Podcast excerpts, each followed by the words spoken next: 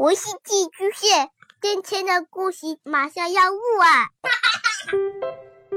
孩子的世界充满了色彩和欢乐，用有温度的声音讲你爱听的故事。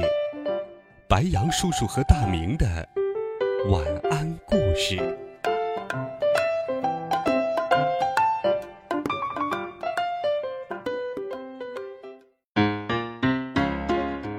小朋友们、同学们，大家好，欢迎收听白羊叔叔讲故事。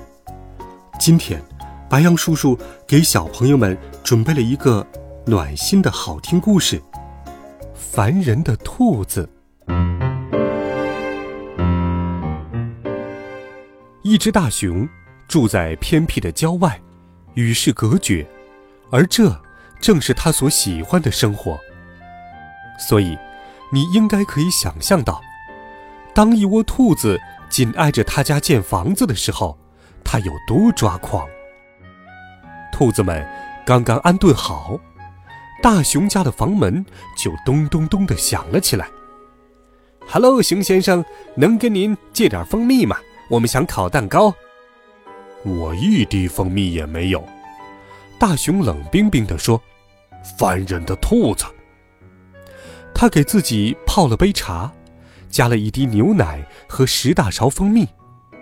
他刚要坐下好好享用，突然，咚咚咚！“Hello，熊先生，您能帮我们劈些柴吗？”“不行。”大熊说，“我太忙了，没空帮你们。”大熊正在壁炉前打着盹儿，突然，咚咚咚！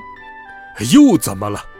大熊咆哮起来：“Hello，熊先生，您要跟我们换书读吗？”“不要，我不喜欢换书。”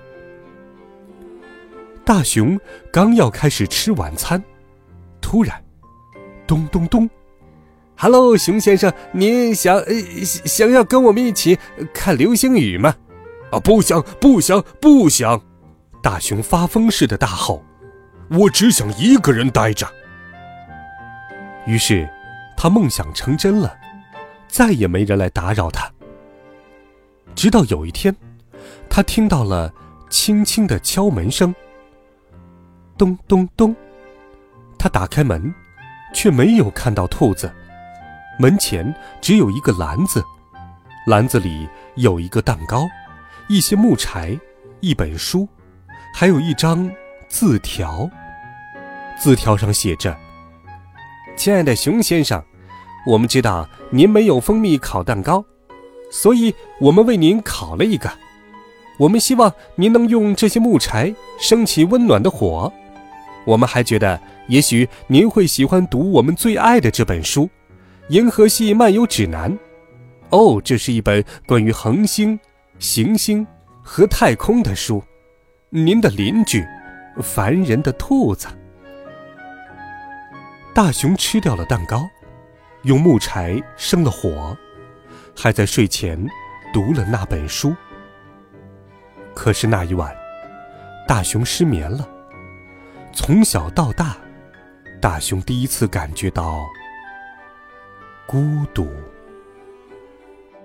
所以，他想要做一些以前从来没做过的事情。他要去拜访他的新邻居。大熊自己嘟囔：“小兔子们找我借过蜂蜜，多带两罐。我猜这颗胡萝卜他们应该喜欢。哦，对了，他们还喜欢看书。”从那以后，大熊总是跟兔子们在一起，他们一起采蜜，一起砍柴，一起做饭。